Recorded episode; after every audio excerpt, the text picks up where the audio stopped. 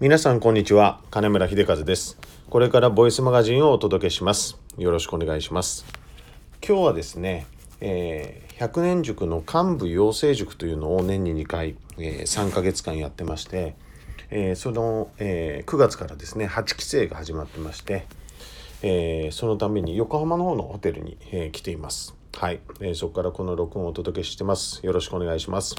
はい、えー、それでは今日の1つ目のテーマをいきたいと思います。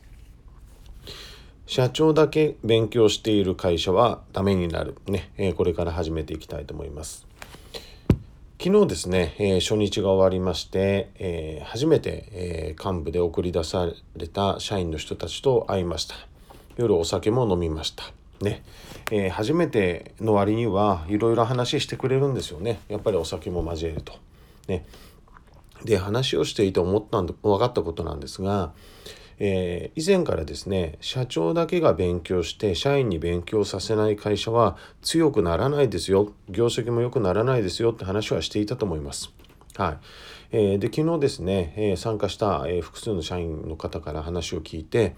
えー、今日来させてもらって話を聞いたことで社長がどんなことをやりたいと思ってるのか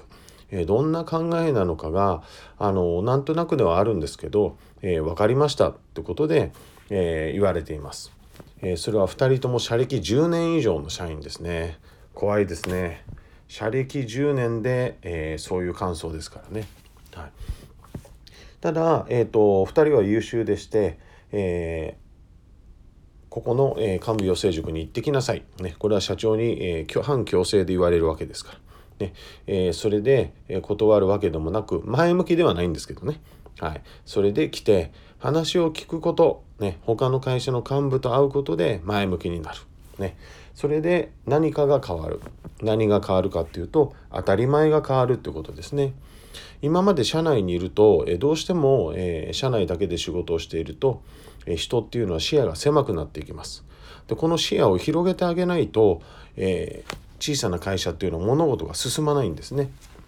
はい、ですから、えー、社長が学んだことを、えー、官美養成塾では噛み砕いて伝えてますから同じことを勉強することで、えー、社長はこういう考えのもとこういうことをしたいんだなるほどということで、え当たり前の基準が変わっていってます。ね、でその中では、え社長が何か新しいことをしたらうまくいく確率は10%ですって話もしています。ね、ですから社長が何か言った時にどうせまた続かないからうまくいかないからやんなくていいよというのは間違いだということで伝えてます。ね、うまくいかないからこそ早くやることで、えー、社長これ間違えてますよ、ね、やったけどこうなりましたよっていうことで社長は、えー、やめて次の手を打つって話もしてあります。はい、それ以外にですね、えー離職率がゼロの会社は、えー、社内が生ぬるいって話もしてます。ね、ゆでガエルの話もしてます。ゆでガエルの話はご存知でしょうか？ね、有名な話で、えー、カエルをですねぐつぐつ、えー、水が、えー、湧いてるところに、えカエルを入れるとカエルは飛び出すけど、え鍋に水を張ってカエルを入れて、えゆっくり火をつけていくと、えカエルは飛び出すことがなく茹で上がってしまうという話ですね。はい、だから、えー、ゆっくり変化していく中に居心地がいいからってずっといてしまうと、えー、ダメになるよっていう戒めの、えー、話になります。ねえー、会社も一緒です。なんだかんだ少しずつ気づかないうちに変わってってるんですよね悪い方向へ。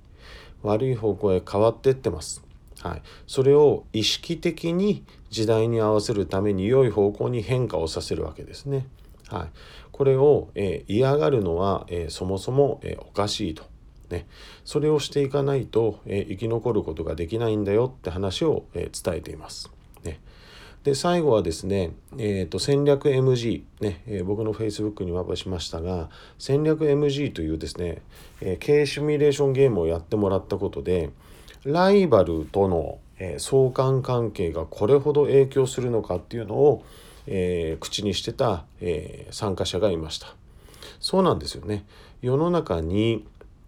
えー、そのエリアのその業種で自社しかなければ、えー、ビジネスっていうのはうまくいくんです。ね、でもそうではなくてやっぱりライバルがいるからこそ、えー、価格も下がっていったりお客様が奪われたりそういうことをするわけですから。ね、ですから、えー、ライバルを意識して、えー、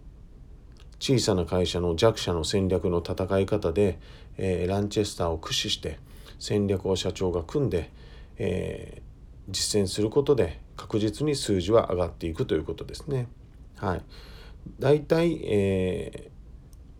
勉強してない、ね、社長だけが勉強してる。もしくは、えー、社員に勉強させてない。社長も勉強してない会社は、えー、毎年毎年行き当たりばったり経営をしてますから、ね、行き当たりばったり経営してる会社と、えー、毎年戦略を組んで今年は重点方針ここにしていくぞっていう会社は、えそれはもちろん結果は同じではないですからね。如実に変わっていきますので。はい、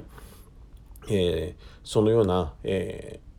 当たり前をえ社長が考えてる当たり前を、え幹部社員に、えしっかり、え第三者の別の会社の社長である金村が伝えることでなるほどということで、え伝わっていってます。ねえそういうふうにしながら、え会社は強くなりますので、えこのボイスマガジンを聞いてる人もですね、え社長が勉強してないのはそもそも、え会社は良くなりません。ねえもう末路は決まってます。で社長だけが勉強している会社は、えー、さらに社内に歪みが出ます。なぜかというと社長だけが成長して社員が成長しなくてその差が開くからです。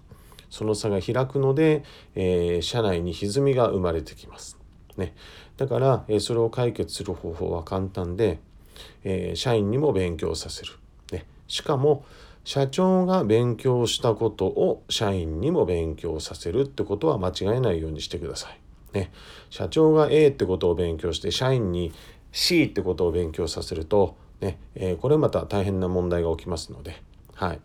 えー、小さな会社はですね、はい、そんな知識知識をたくさんつける必要はないこれちょっと語弊ですね。はい知識をたくさんつけても会社が良くなるというのは間違いです。そうではなくて、えー、小さな会社っていうのはもう一点突破しかないので、ね、多くの知識をつけるんじゃなくて知識はほどほどで構いません、えー、社員と社長会社が一致団結して一点突破で何々といえばどこどこ、ね、そういうブランドを築けることが重要ですから、ねえー、それを、えここで伝えておきたいと思います。はい。それでは、えーと、2つ目のテーマいきたいと思います、えー、2つ目のテーマは決算書以外での銀行との信用の築き方って話を、えー、していきたいと思います。えこの話はですね、え、あと残り7分ぐらいなんですが、え、7分では終わりません。はい、なので、えー、来週になると思いますが、えこれはどれぐらいになるんですかねちょっとお待ちくださいね。はい、来週にですね僕のブログで6,000文字ぐらいで、え銀行との付き合い方ってことでまとめたものをアップしますので、えー、と最終的にはそちらで確認をしてください。はいで今ですね、えー、世の中時代の流れがありまして、えー、これが銀行の融資も変わってきています。ね、でクラウドファンディングなどで資金が集めやすくなっているのも事実ですがやはりえ会社を経営していく以上は銀行との付き合いをえしっかりしておくことが重要です。なぜなら赤字でも会社は潰れません。ねえー、銀お金が会社のお金がなくなった時現金がなくなった時が、えー、会社が、えー、潰れる時なので。ね、ですからしっかり、え資金調達先、え銀行との関係を良好にしておくってことが重要です。ね、で時代の流れはですね、え定量的な評価から定性的な評価に変わってってます。ね、どういうことかと言いますと定量的評価というのは、え定量ですから、はい、数字で表せ表すことができる部分ですね。えー、簡単に言うと決算書です。ね、これまでは、えー、決算書定量的な部分が評価されてきました大部分ですね。